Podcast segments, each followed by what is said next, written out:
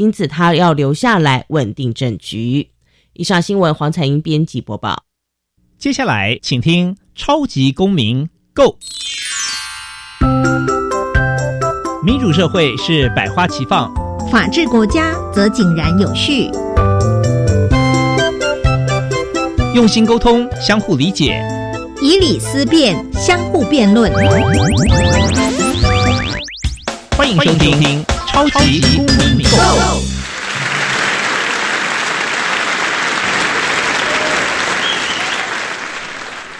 各位听众，欢迎收听《超级公民购》。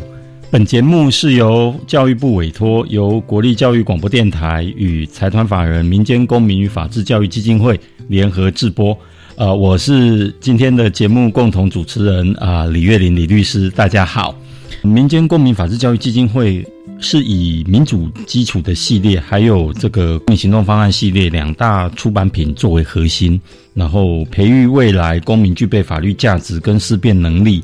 来期待我们的下一代有能力可以积极的参与，而且关心我们民主法治社会的运作。那我们的基金会也非常关心校园辅导管教的议题哈。同时呢，这几年来也发展了很多很多的这个论述跟出版品。除了每年固定举办公民行动方案的这个全国竞赛，鼓励我们的老师带领学生对于我们周边的公共事务提升关注，设计解决方案，提出行动计划以外，基金会也不定时的会举办教师研习，还有教师的增能的工作坊。我们一直保持着一个期待。能够跟社会各界来合作，然后借由对话、借由借由推广、借由这个研究，来促进我们的人权法治教育的这个知识，还有整个社会的这个公民社会的进步。接下来呢是小小公民庭看厅的单元哦，小小公民庭看厅。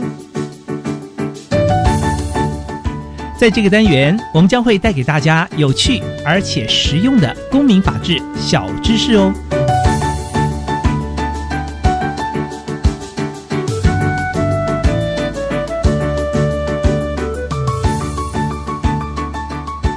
今天我们非常高兴，也选择了一个非常有趣的一个议题，就是国民法官的议题哈。我们都知道哈，司法院一直是政府推动司法改革的非常重要的单位。在一百零六年，公布了一个《国民参与刑事审判法》草案的初稿。那个时候呢，我们的司法院呢是期盼哦，各界能够一同的来参与审判，所谓的国民参与审判，也就是说呢，让没有审判专业知识经验的一般国民能够进入审判的程序，能够参与听讼或者是问案。啊，还有最后参与一整个判决形成的过程。那么，依照外国实施的经验来看，呃，我们一般民众的加入呢，呃，我们的体验是这样哈，不仅会使整个司法审判呢更加的透明。而且，由于来自不同的社会的阶层、各行百业出身的背景，拥有不同的生活经历或生活经验，那由这样子的公民，由这样子的国民呢，可以直接在我们法院形成判决的过程当中呢，提供他们宝贵的呃各式的这个生活经验跟观点，在这样呃由专业还有由社会各阶层的观点双方的互相的激荡、互相的交流。互相的回馈的这样子的互动当中呢，专业的司法社群也比较能够有更丰富、更精准的这个视角跟内涵。那么长此以往呢，国民啊，我们大家对于司法的信赖啊，也能够提升。所以呢，呃，这部这个审判法的草案呢，其实它的规划依照我刚刚讲的这样子的一个一个一个理路哈，它国民法官。其实他设定的有下面三点的资格哈，就是当然第一个当然是必须是我们中华民国的国民，那第二是必须要年满二十三岁，那么第三呢是在地方法院的管辖区域内继续的居住了四个月以上哦，那当然四个月以上代表着他跟这个呃管辖区域在这个社区或者是说或者是说在这样子的一个呃领域范围呢，有着更紧密的生活上面的连结哈，那么。呃更值得来听听他们的经验。在整个选任的过程哈，它的流程呢是呃由举比较重要的哈，由地方政府来随机来抽选这个符合资格的这些候选人哦，那做成了这个被选为国民法官的这个名册，那再交由各地方法院的这个备选国民法官审核小组来审查，那么做出了这个备选国民法官的复选的名册，那么之后呢，再由我们的法官。会用书面来通知抽选出来的候选的国民法官哦，这个起日，这样子的一个整个制度的设计，我们方才各位听众朋友就可以听到哈，非常非常重要的这整个制度的运作呢，到最后呢，会是一个呃直接参与审判，跟着我们的法官一块做这个审判的判决的形成的过程。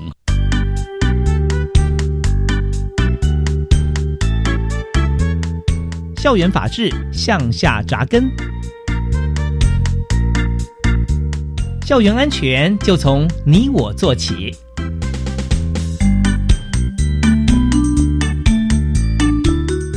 我们接下来来谈校园法治向下扎根，那么。我们方才提到的国民法官的这个背景，跟他的内涵，跟他背后的这个逻辑呢，就是跟着我们的形成判决的法官息息相关。那么我们今天呢，非常非常的难得哦，能够找到我们这位非常非常重要的这个来宾哈。王子荣王法官哦，来跟我们谈一谈国民法官的这个这个制度，或者是这个想法哈，以及跟校园法治或者是我们的法治教育有什么样的关系？王子荣王法官呢，他是中正大学法研所毕业，他曾经是职业律师，那么是司法官训练所四十九期结业，在民国九十九年到云林地方法院分发到云林地方法院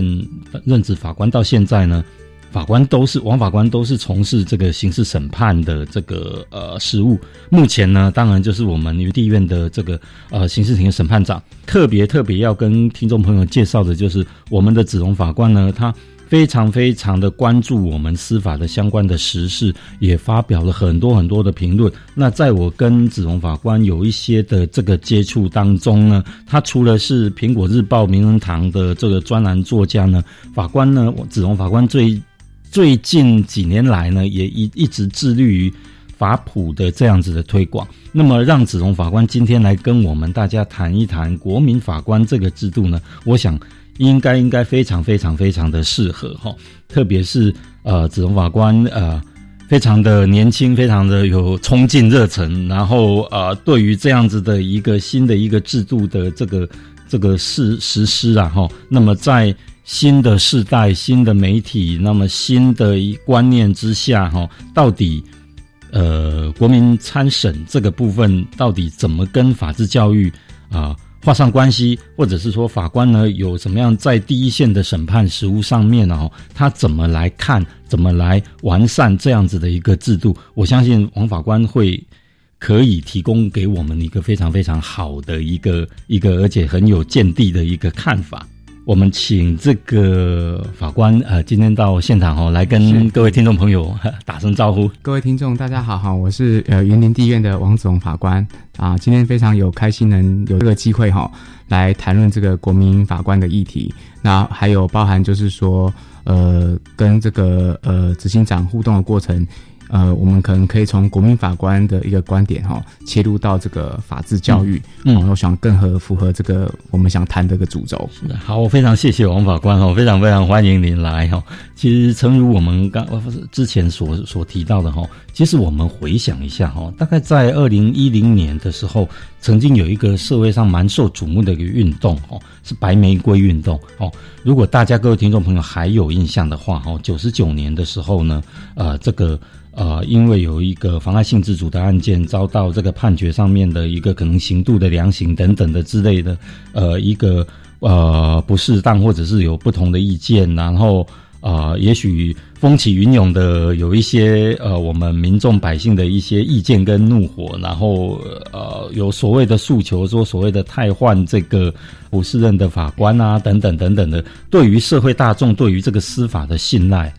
在那个时候，我我的印象非常深刻哦，几乎是信赖度跌到谷底。当时候呃，这个接下来啦，当然接下来我们这个社会上面这样子一直脉动，一直往前走，那当然也一直都有的这个重大的社会的事件，然后那么呃，比如说一些比较受瞩目的一些刑事案件啦，哈啊小灯泡案啊等等等等这些呃捷运的随机杀人案等等的，然后这些一再一再的对于我们的司法的信赖，哈。产生了一些压力啦，甚至打击。那么，这个司法院，或者是说，我们也知道哈，王法官、子龙法官其实也是我们啊司法与社会沟通小组的这个成员。那么啊，怎么看法官？您怎么看这样子的一个社会氛围？哈，对于司法的信赖，在这样子的社会事件，这么重大的一个社会事件，这么。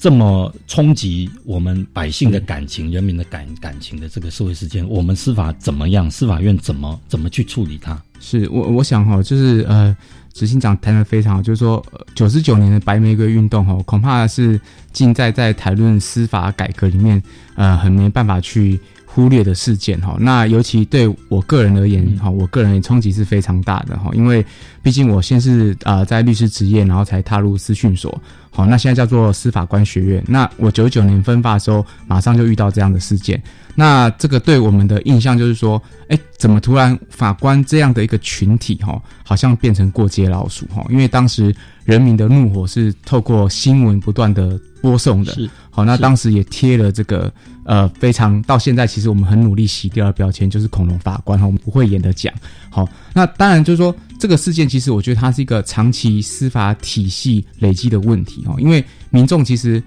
很在意的，或是更在意的是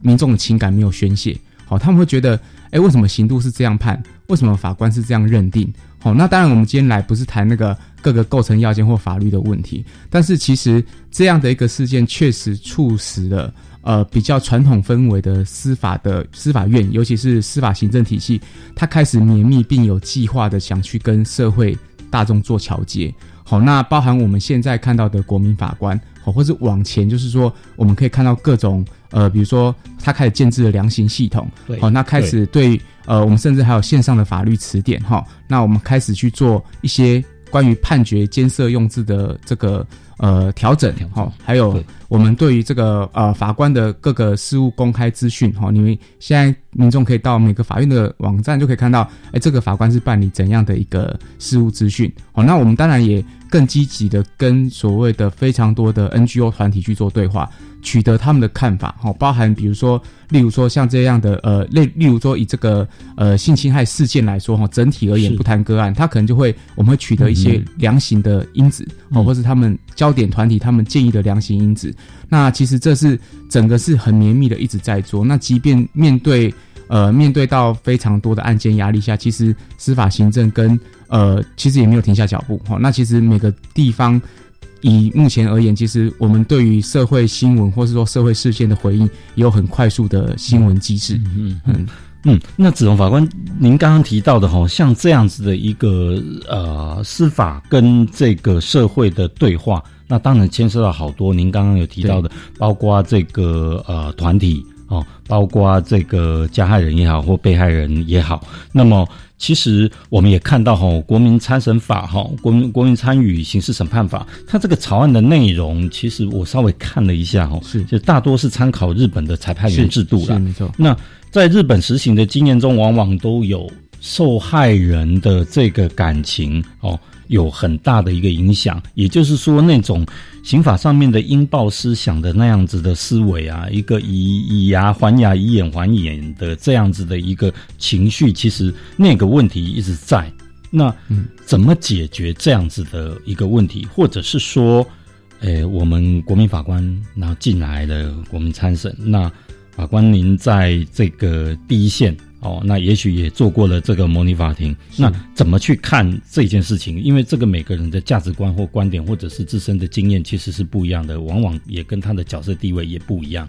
是哈，我觉得这个分两个层面讲哈，就是说，第一个就是说，呃，刚好哈，就是说目前司法院，但我们要推一个法案，必须做政策评估哈，所以他也开始在各地法院都已经跑过第一轮的模拟法庭。那其实，呃，这个是稍微可以上网去看这个统计，就是说它的刑度其实可能是比原来的还要轻。嗯，好，嗯那我们为什么会这样讲呢？那就回到第二个层次，就是我自己在参与模拟法庭的经验。当这些呃我们所谓的民众他变成国民法官进到法台上来之后，他们看到的就比较不会是新闻片段截取的那个部分，哦是这很重要。，对他可能会了解说，我们当然我们算是模拟，但是我们也会抽取一些真实的案例，就是说他看到这个人之所以成为他，或这个人之所以那么可恶，或是他有没有那么可恶，他开始学会我们法律人的脉络化观察。哦，他不会只抓一个片段就说哦，只是手段凶残，他可能把他的动机考量进去，或是说他其实是怎么样的一种情况下做下这样的事情。那整体而言，刑度反而是降低，哦，刑度降低，嗯但我觉得其实这是一个很好的观察指标，代表说当人民走入法庭的时候，跟他从镜头。哦，或是从谈话性节目看法庭或看法律事件，是完全不一样的一种观点跟感受。好、那同时间其实嗯被害人的情绪，当然我们也不能不照顾，因为现在除了国民法官法之外，其实相关相关的就是说，我们在被害人的诉讼参与这边，其实修法也积积极在着手哈、那但这个跟今天主题比较无关，但就是说我们必须让被害人也来参与这个诉讼角色，提升他的呃地位，那甚至。在适当的时候去开启这个修复式司法的对话的一个嗯嗯。契机，是，嗯，那这样子就呃子荣法官这样子讲的话，就产生了几个界面哦，就是至少是以我们的法官，那跟我们国民法官的这个呃经验上面的界限界界面，是。那么跟被害人的这个界面，是。那么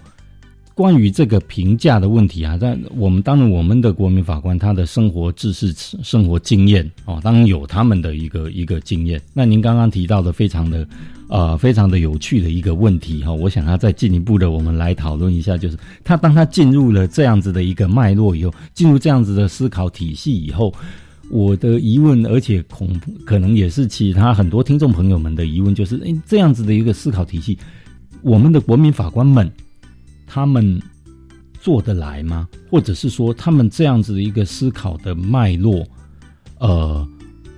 会会受到比如说在座法官您的影响吗？嗯，是是是，嗯、我我觉得这个也是很关键哈，就是说，呃，很多人还是在讨论说，呃，国民法官好像毕竟是跟职业法官在一起，那似乎会受到职业法官权威化的这种影响。但是第一个，我们把草案里面已经去限定，就是说。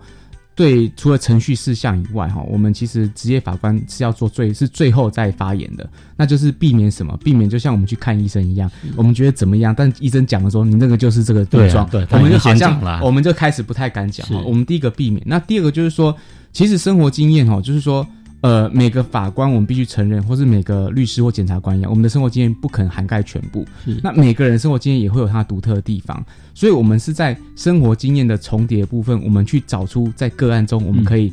一起共同讲述的话语。嗯那我的理解会比较像是，呃，我常常这样比喻，就是说，国民法官或是在一个个案中，呃，法官可能就像船长一样，嗯好、那嗯。船长他当然不可能什么事都做，好、那我们就是让这些国民法官上船，那我们掌握好一个方向，这个方向可能就是程序法，好、注重程序法，不可以训乱那个程序的指挥。可是我们在讨论的过程中，其实就会互相的都是很重要的，不会说，而且我们把自己放到最后，我们把自己放到最后，就不会让自己说我讲完了，别人就不敢讲，嗯嗯嗯嗯，是对，这倒很重要。那如果这样的话，有趣的一个问题就是，那这样会造成法官的你们的办案压力或者是案件量会会会上升吗？会加重吗？啊、这个这是很现实的问题哦，就是说，在去年的司呃司改国事会议，我们我们一些年轻世代法官提出血汗司法的呼吁是哈、那这个也获呃 得这个议题有趣，对对，那也获得了蔡蔡英文总统他在最后结语的时候提到这个血汗司法哈、嗯嗯嗯那我相信血汗司法不是只有法官哈，其实很多律师、很多检察官都一样。那这个东西，这样的国民法官案件一进来，他可能会排挤掉原来你案件进行的节奏。嗯好，但是我们从长远来看是好的，为什么？因为即便在日本来看，这个案件的确定是比以往其他的案件来得快的。好，我我我相信这个很重要哈，嗯因为我觉得我们回应民众一点，民众对有些案件为什么可能八年、十年都还没办法确定，嗯嗯，他们有疑惑哈啊，即便我们自己是法官群体，我们听看了这样，也觉得说啊，怎么这样都还没确定？是好，所以其实呃，我觉得利大于弊啦。哦，那每一个方案都会有弊，有利有弊哈。那如果利大于弊，应该就是可以去推。嗯嗯嗯嗯，那那这样子，我不得不就再问一下子荣法官，就是好啊，那如果是这样的话，那那呃，法官跟国民法官之间，就您的这个在第一线的法台上面，你们的互动，就就现在这样子的一个试试行或试验哈，最大困难是什么？你们两边的互动，我还是回到非常感兴趣那个界面的问题。是，我我我我觉得哈，就是最大的呃困难，应该就是说，我们如何把这么多的事实哈里面的法律要素给提炼出来。好，那这个法律的要素跟要件，它要用用怎么样的话语传达给国民法官嗯了解？好，例如说，呃，就讲一个呃无罪推定好了，好，或是罪有利被告。那其实你不能假定每个国民法官都听过，其实绝大部分的台湾社会可能还认为是有罪推定哈，配合媒体的氛围。所以，我们光这个东西有些基本的打底，可能我们要在有限的时间内很快的做好。那做第一波之后，你要一直很像呃，一直耳提面命哈，就是说，当他们开始有疑惑的时候，我们可能跟他讲说，其实呃，检察官提的或是律师提的这个，其实跟卷证好，或者说跟目前他显示出来的东西可能不太一样。好，虽然国民法官是采卷证不并送哦，可是因为实际上我们在看案件的时候，还是会有一些案件的 A、B、C 啦哈。比如说我们遇到这个凶杀案，它可能会有一些固定的类型，应该是怎么判断？那我觉得最难的应该还是关键，就是说比较是法律核心的判断，如何透过转译哦，一个转译一个桥接的的，就像执执行长讲的，这是一个界面，让国民法官很容易理解啊，原来这个法律概念是在这边是这样用的。嗯嗯嗯，然后再把他的生活经验、生活带进来。经验带进来，是的对。是的。那这样你就讲到一个非常非常关键的一个问题哈，也就是我们即将要进入下一个阶段要讲的，就是这样子的一个带进来，这样子的桥接，其实这蛮感动的哈，这也是一个很大的一个社会工程的再造哈，就是。有这样子的，它不再是象牙塔里面的很深奥的一个一个法律之学哈，它可能啊某些很大的一个程度，它会渐渐渐渐的去改变了我们大家对于法治，或者是说对于法律，或者是甚至是对于呃公民社会它应该怎么运作的一个一个一个认知啊。我相信这也就是是呃子龙法官您一直在推的一个一个，我觉得真的蛮佩服您的，就是一个。呃，年轻世代我们要怎么做法普的一个一个一个面向哦，是是怎么怎么样？其实，在国民法官某程度也可以去实践这样子的一个东西，绝对是这样的。对啊，好，那接下来我们休息一下，我们接下来就来谈说，哎，那如果是这个样子的话，我们的法治教育要怎么样借由这样子的一个一个制度的因素，然后去扎根它？好，我们休息一下，再回来。谢谢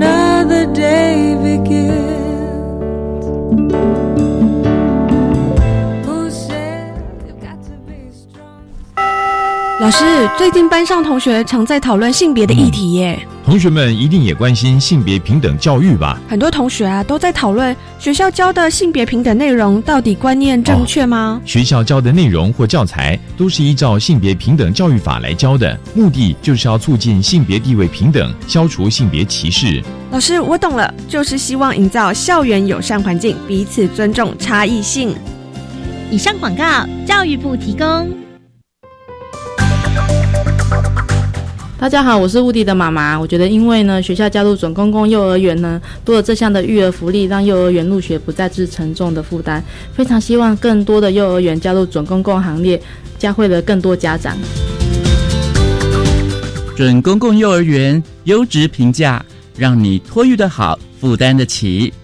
以上广告由教育部提供。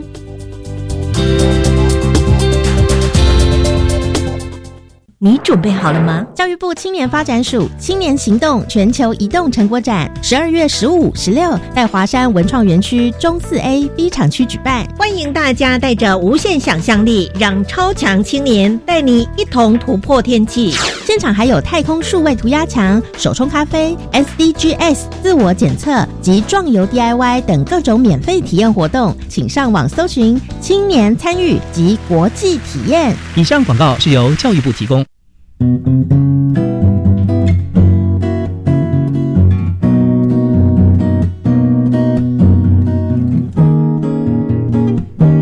我是苏命苏米恩，你现在收听的是教育电台。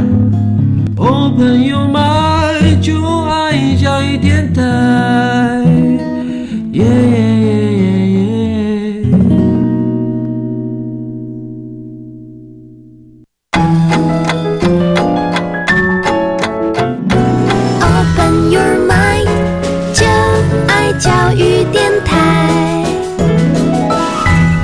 再回到我们的超级公民购，我是节目的共同主持人李月玲李律师哈，也是公民及法治教育基金会的执行长。那么接下来我们将继续公民咖啡馆的单元哈，我们邀请到了这个司法院司法与社会沟通小组的这个子龙法官哈，呃，来讲一下我们这这个礼拜的一个非常有趣的议题，就是国民参审或者是说国民法官。我们刚刚提到的这个背景跟内涵。我们接下来想要跟法官分享的哈，跟王法官分享的哈，也期待法王法官给我们的一个一个一个一个刺激的，就是说，呃，国民法官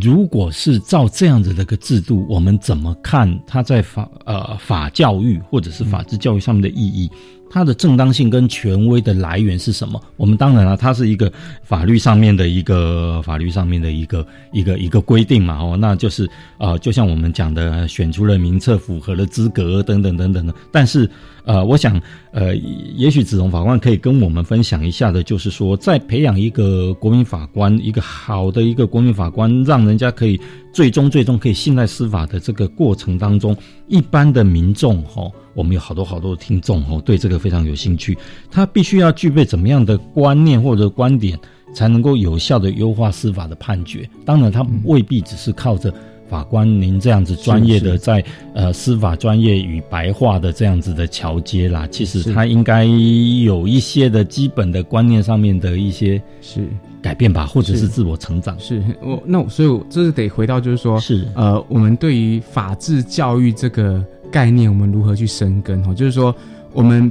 要首先要讲，就是说，呃，司法其实也是社会活的一环哦。那所以，对有怎样的社会，它可能就会长出怎样的一个司法面向。好，那我们希望司法越来越好嘛，因为它这个终究司法是一个定增值分的制度。那这一块土壤我们怎么去耕耘？那当然就是得透过法治教育。那法治教育听起来是不是很权威？好像是我教你，我教你。我觉得其实。呃，不是这么的上对下，而是反而是说，哎，我们这样的专业，我们跟你讲，哦，让你透过一些管道，哦，其实它也可以很软性的，哈，比如说，嗯呃，嗯嗯比如说一部好的司法戏剧，好，例如说像呃，最近韩国有个韩国剧叫《汉谟拉比小姐》，她其实在她其实呃作者也本身是韩国法官，那这一部戏在韩国，那甚至在台湾都会引起了追剧的效应。嗯哦，那当他们看着这样的一个戏剧的时候，其实那也是一个法治教育。所以，我们当然今天讲到法治教育，不会觉得是可能是很死板板，只是书中或是公民课本，绝对不是这样。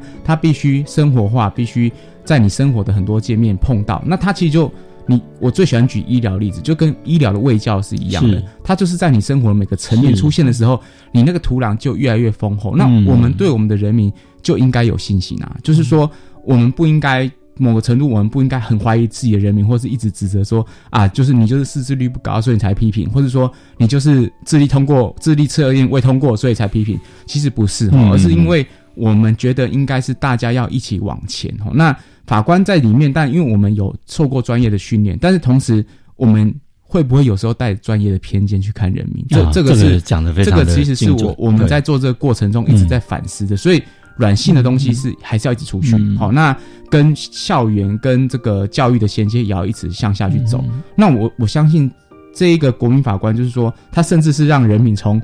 一般的没有接触过法律，直接走上法台。嗯好、那目前整个走了快一年之后，目前的模拟了哈，其实、嗯呃、嗯收到的评价都是非常好。那他们其实最直观的一个感觉就是说 啊，原来。其实案件要判决跟他们在以往看的完全不一样，要想的这么细啊嗯我我觉得这非常的好。哇，这非常非常的精精要，这这就提到这这法官您就这个就提到我们基金会一直一直十年是将近十年来一直在一直在倡议或者是一直在一直在跟大家分享的一个一个概念，就是法治教育的整个的的的这个建设哈。呃，法治社会的建设，它的基本的，我们我们常常说，它基本的 DNA 啊，其实就是就是那几个基本的概念而已。其实我相信您刚刚讲到一个重点，也跟我们的基金会的这个精神啊，非常非常非常合拍呀、啊，哦，就是国民法官或者是说我们的国民怎么样，因为这个制度学习到了权威。权威的这个事情，哦，也许他今天在法台上，权威他享受了，或者是他拥有了某一些的这个权利权利、权柄，哦，或者是权威，那么他怎么样去运用这样子是合适的，哦，妥善的去运用这个权威，甚至说他这个权限，他这个权柄应不应该有怎么样的一个限制？对是是，这是很棒的一个学习。那就这一点来看，就是用权威，权威其实目的是在解决问题。那我们国民法官有这样子的一个权限去解决问题。那您怎么用权威的角度来看一下？当我们这些已经模拟到我们的这些这些很不错的，大家感反应都不错的这个国民法官，他们怎么去理解这个权威？当他们坐上那个嗯，那个位置我们当然就是但呃。法庭上的权利的行使当然是相对是很绝对的啦，哈，尤其是像我长期处于刑事庭，嗯其实刑事庭的判决都就是最严重是剥夺人的生命嘛，好，那动不动就是把人家的对人身自由给限制起来，对好，那我觉得这个权利就是因为非常大，所以其实对我们呃目前第一线哈的法官来说，其实。非常的戒慎恐惧哈，我们为什么要把程序规定那么绵密？是。哦，会很多人说啊，怎么程序稍微做不对哦，二审就要撤销发回 哈、其实就是因为唯有透过这么多的程序正义，才能实现实体正义是。哈、那我们其实，在跟国民法官在沟通的时候，其实也一直带到这一点，也可以让他们感受到说，其实呃，杀戮很容易哈，但决定其实很艰难。哦嗯嗯，我我觉得得这个是，当我们把假设我们司法作为情绪的出口，就觉得那你就是怎么样哦，判重刑。对，但是你转过来真诚，转过来之后，你就会发现说，其实我我我当今天行使的权利是这么大的时候，我必须是更谦卑，而且更符合于程序。那唯有程序的正义，才能是达到实体的正义。是应该是这样子。是对。所以哦，子龙法官讲到了我们好几个很精要的我们基金会的这个核心啊，我们基金会之宝啊，绝这个绝对不能作为情绪的出口。是，然后这么多的程序正义，其实真正在规范的，或者是真正在追求的，其实就是权威的不被滥用，是哦，嗯是权威的一个妥善的一个形式。哦，这样子的一个权威也好，或者是正义也好，那么呃，不管是匡正正义也好，或者是程序的正义也好，我想再谈谈，就是就子龙法官您的观察，就是呃，责任方面，就是国民法官这个职位，他他有哪些的责任，他有哪些的职权，他必须尽哪些的义务，其实这些是相对的啦。他享受了某些的权威以后是，其实其实我们的国民法官，或者是将来我们好多好多人，也许符合这样子的资格的这个国民法官，他们可以在这个地方学习到，或者是说增增长到，或者是说去提升到有怎么样的一个认知，就责任的这个、嗯这个或权限的这个职权的这个是，其实呃，我们对国民法官的责任 其实也是蛮重的哈，很重就是说，对啊。一来就是说，呃，你收到了这个通知哦，原则上你还是要来了哈，就是说，嗯。第一个你有到庭，哦，就是就像我们法官就是要开庭的义务，你当你被选任了进来，你经过选任的程序之后，你就有开庭的义务，那同时你也有。类比公务人员的守密义务，嗯就是说，是像呃，我们一般常常听到啊、法官不语哈，对，那其实法官不语不是法官真的不讲话哈，像我现在就在讲话，而是是说 法官在自己承办的案件确定之前，哦，不宜对个案哦自己的个案嗯。对外发表评论，好、这是我的理解。那同样的，就是对于国民法官也一样哈，因为其实守密的义务判决不止结果了哈，还有包含你评议的各种新政哦，这些其实都赋予他义务啦啊。当然嗯，我们给权利，当然除了除了呃审判的权利，当然我们还有一些日旅费啦哈。那当然那是无关紧要，但是责任的部分，其实我觉得就这个两个部分，其实就还蛮大的哈。因为尤其你必须连续的到庭哈哈，连续的到庭哈。那再来就是说你必须守密哈。那当然我们守密的部分，我们当然还有，我们现在还也还在想，就是说呃，当国民法官他在我们台湾媒体密度这么啊、这么多的这个时候呢，这个。我们如何让国民法官去呃完全主角对媒体的这种资讯的吸收哈？尤其假设国民法官目前锁定的都是七年以上的案件哈，那七年以上案件其实都是通常都重重罪。都是重罪了哈，那也绝大部分会变成绝大部分比较容易变成社会瞩目瞩目的案件。对。好，那这个部分我们也还在思考，至少就我个人而言，就是说呃我在我第一线看到就是说。当进民众进来之后，他踏上了法台，其实他感受的东西跟他媒体就有很大差距。我觉得这个就很难得可贵。嗯，好、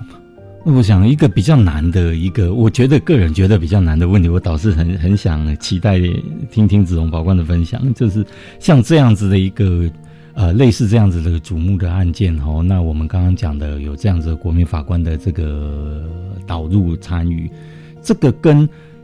司法的优化之间，您的看法是什么样？我们要优化优化整个司法的判决，然后借由这样子的一个制度，这两者的关系，您是怎么看待这两者的关系？是哈，那我觉得，我觉得这问题是蛮也它真的一定可以优化吗？嗯，确实是很难哈。但我觉得就是说，呃，我觉得其实国民法官他带来的哈，或或许应该说是一个比较多元的视角，吼，因为我觉得就诚如我刚刚讲，就是说每个人的生活经验有它的局限哈。那虽然我们啊、法官或是律师、检察官，我们很会使用法律，可是我们的生活经验其实有局限的。嗯可是我们融合了国民法官之后，我们会带来多元视角。我讲一个具体的例子哈，就在我们云林自己模拟的案件里面，呃，我们国民法官里面有老师的角色，嗯嗯好、那我们在做最后的量刑哈，在这量刑的审判阶段的时候。呃，可能我们我们就问了说你现在在干做什么工作啊等等的，我们问了、嗯问到这边可能就停了。是好好，那可是我们这位老师的国民法官哈，他就是会在从他小时候为什么他会对爸爸妈妈这样呢？是不是小时候爸爸妈妈对你怎么样，哦或是他的成长过程是有哪些创伤被隐瞒的？那是卷内可能没有办法看到的。那我觉得这种多元视角就非常好。那再举一个高雄的例子哈，高雄是一个之前模拟是一个呃一个看护把那个呃一个人给闷死了哈。那其实一其中有一名国民法官，他就是有这样的看护照顾经验。是哦，那他提的就非常的让我们的赞叹，就觉得说，哎、原来我们可能在问的时候，可能只能问到百分之六十，嗯他可能可以问到百分之八十。好，那这个多元视角，我觉得还是还是判决优化的一个方向啊，我觉得。嗯嗯嗯，哇，很棒的一个观点哦，就是判决优化里面除了多视角以外，就是在在基础上面，如果是权威，或者是说我的程序正义，或者是我的责任该有的这些要素都具备了以后，再加上多元的视角，是。啊，确实哦，以我自己也是实务工作者，我也觉得这样子做出来的一些评价，或者是说做出来的这个判断，其实会跟呃，其实会跟我们的人民的感情比较对，可能会比较接近再再相符了一再些，再再相符了一些 好，那这个呃，我们这一段呢，非常的难得，也碰触到一些比较比较深的一个问题，就是我们的国民法官在我们的整个制度的这样子的运作当中，然后呃，从权威的角度，从这个呃程序正义也好，或者是说怎么样负起责任也好，来看看说，诶，国民法官对于法治教育的这样子的社会的建构哦，到底产生了怎么样的一个内内在的一个一个一个质变？那当然，接下来有更有趣的，就是呃，如果是这个样子的话，那时间我们休息一下回来，也许我们可以来提一提。那请子龙法官来啊、分析一下，我们起承转合一下，就是说子龙法官对于这样子的一个制度，然后对于这样子的一个在法治教育或者是我们公民社会上面的一个进步成长之下，有没有什么您看到的一个呃担忧，或者是说，哎，我们可以百尺竿头更进一步、更好的，或者是说有怎么样的期许？比如说，哦，呃，不用再写判决了 比如说以以法官子龙法官多年担任这么多年的审判长的经验，哈，这个减压吗？或者是说，其实是让你们负有更多的使命呢？或或者是说有怎么样的一个收获呢？或者是将来的制度或操作怎么做呢？对，我们听听法官的这个跟我们的分享。哦，是哈，谢谢执行长哦。就是说，呃，国民法官这个制度，呃，当然会对传统的刑事审判的风貌产生很大的变革了哈。那对于这个变跟不变之间哈，以现在的司法的情况哈，或是说社会对他信赖度而言，也其实到了不变不呃再不变动哈，恐怕不行的时候了哈。那国民法官对我来说哈，就我个人来说，我觉得他其实是深化哦司法与群众之间的对话。好，就是说嗯，它其实会让人民开始看到哈一一撮呃，随着不同的案件哈，会有一些人民会陆陆续续一直进来法院，他会看到说，原来法官在决定，或是说这些我们法律常常谈的程序正义哈、无罪推定好，或是证据法则是。好，或是说自白任意性这些东西，其实恐怕不像是以前只是束诸高阁哈，或是是课本上写的是这样子而已。是教，科书上写对它是一个人，它是一个案件在你眼前呈现哈。那其实我觉得它反而可以带动，就是说像例如说像呃，我们一直在谈法治教育，就是说是。它其实会让法治教育的这一头其实有更强的动能。好、就是说，嗯我们要做，我们当我们开始要做这个东西的时候，其实我们需要基础建设啦。好、啊基础建设。那我们就像我们要我们买一台宾士车哈，我们要上上上路，那如果门口只有三三米的小路的时候开不出去啊，可是我们现在把路拓宽，我们把路铺平哈。那这个基础建设对我来说，国民法官他需要基础建设，就需要法治教育这一块非常强的去衔接哈、那当然我们不能期待说这是一年或两年哈，这是十年树树木百年树人了哈。就是说它其实是一个深化的对话。那其实它会让整个呃，如果假设大家觉得呃司法是一座蓝色巨塔好了哈，嗯哼那是我觉得巨塔的高墙哦，其实已经慢慢的在卸下了，好人民可以走进来，好，那让我们的信赖度可以走出去。嗯嗯嗯，哦非常嗯非常诚恳的观点，嗯嗯，大概是这样很很很诚恳的期待。那有没有什么样的一个一个卸下这些高墙，卸下这些武装，然后卸下这一些樊篱？那呃，子龙法官有没有什么样的一个隐忧吧？或者是说，你觉得有什么样我们可以更加的一个一一个促进更加的改进？是隐隐忧的部分，还是回到就是说我自己比较关注的就是媒体这一块就是说，呃，我们台湾就是说的嗯媒体非常密集。那我们台湾的媒体其实对司法也的新闻也相当的喜爱 哈。那当然，因为媒体需要点阅率哈，或许司法在做司法的事件在做点阅率上面可能会比较好一点点哦。这个大概是我的猜想哈。那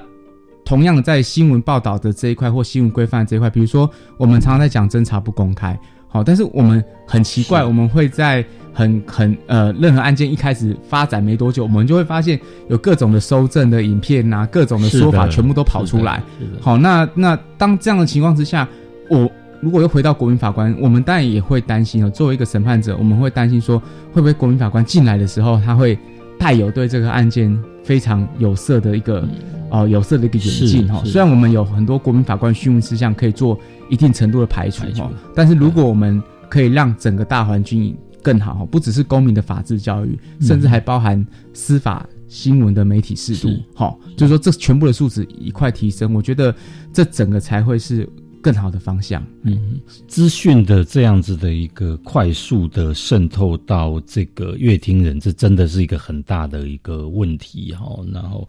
只要试读媒体试读，真的也很重要。然后，如果没有办法去思辨，没有办法去区辨，其实这也是我共同的一个担忧啊。哦就是真正的在法台上面的时候，到底能不能呃不受这个对不受左右的这样子的一个处理哈。那么呃，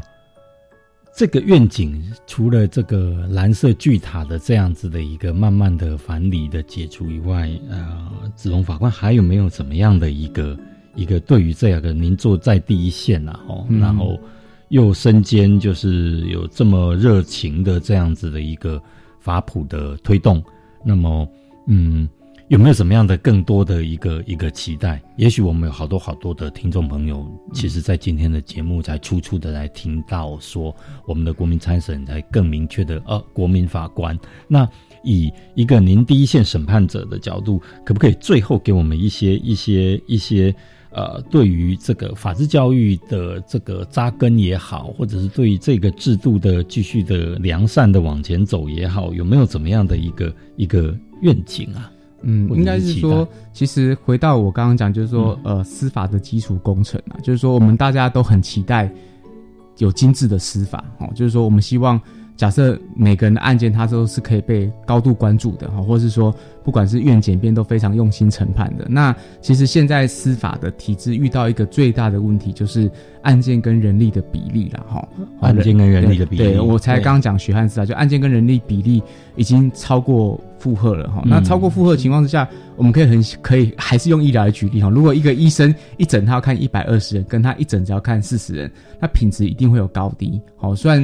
对，那所以其实一样的，就是说国民法官这个案件，它其实需要更多的付出的心力嗯哈、尤其你在整个案件的架构上，还有包含你跟假设这些国民法官，你把它当成庭院好了哈，你就有这么多的庭院，你要嗯对这个案件去做评议。好，那我们对评议整个里面要怎么细致，其实都需要时间。那这个时间还有硬体哦，还有人力这些东西，其实都要慢慢的到位哈。就是说，我们常常我们在基层的感觉就是说，我们不能希望很多很多的司法给付，可是我们却只投入少少的预算给他。嗯好，那一样，国民法官其实也会是一样哦。其实它是一个非非常需要成本的一个工程。是那那我觉得他这样去做一定会有改变，然后不仅像刚刚执行长讲的，就是说他可能让人民的情感跟判决开始比较我们俗称接地气，好、接地气这种方式对。好，那当然他也可能会非常一再一再，哈、随着几年几年下，一定会非常深化我们国家的这种人民的对法治的观念，嗯哼嗯无形之间或有形之间。嗯嗯，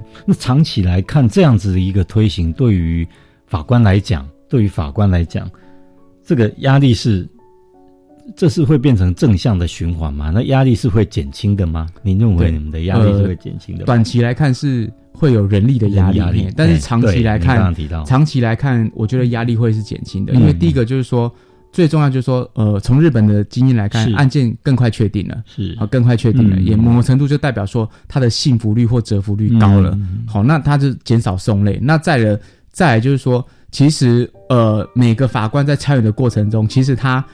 确实会增长了他沟通的能力。好，因为增长了对沟通的能力因为他当他不再是我们不再是法律人之间的对话，是我们不再是可能是讲一些法律专有名词，可是我们开始要去诠释。那其实，在改变你语言结构的同时，其实你的思考也会慢慢的多元。嗯所以我觉得长期而言，对人是人的本身也会是一种成长。嗯嗯哦，那你你也会看到一些开花结果，尤其对我而言，就是我是把法普作为这个置业啊哎，对啊，这也是我们非常敬佩的地方。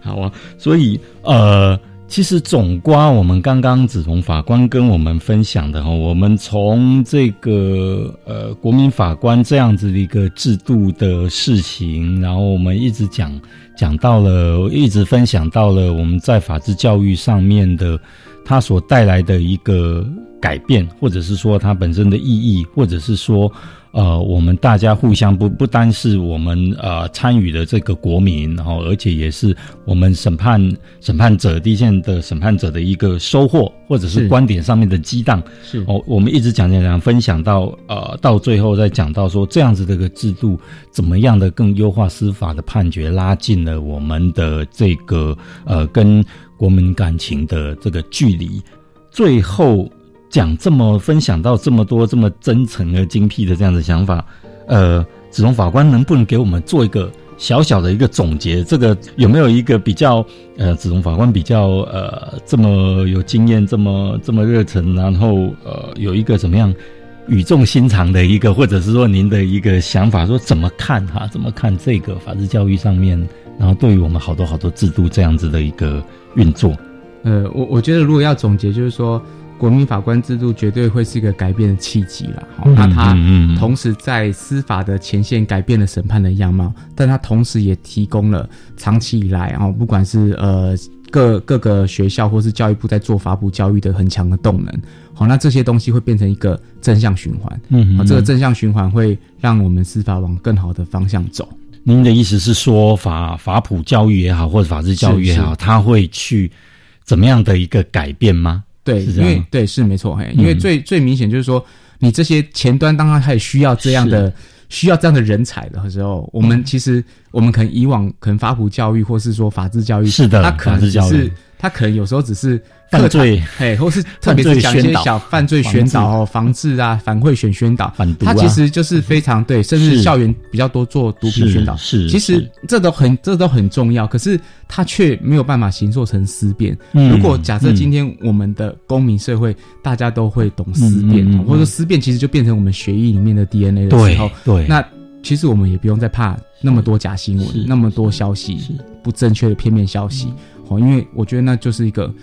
软实力的一个展现。嗯，非常好，非常好。对啊，这也就是其实就是我们基金会一直想要推推展的，一直想要想要期待能够早日到来的哦。整个思辨的智慧，然后大家可以发扬，然后每个人都是独立的这个个体，是哦是，能够好好的去看待每样的一个每一个问题。那今天非常感谢我们王子荣王法官的好谢谢参与。那么呃，最后我们还是要跟我们亲爱的各位听众朋友们来说一下，我们基金会就如同方才呃子荣法官给我们的分享哦，其实我们一直在做的就是这些呃正义种子的散播，然后思辨的智慧的这样子的一个能力的增长。那我们今年基金会的这个公民行动方案，呃，在今天即日起就已经开始要报名了哦，一直到明年，也就是二零一九民国一百零八年的二月十五号礼拜天礼拜五截止。那么，呃，心动不如大家马上行动，在收音机旁边的老师同学们，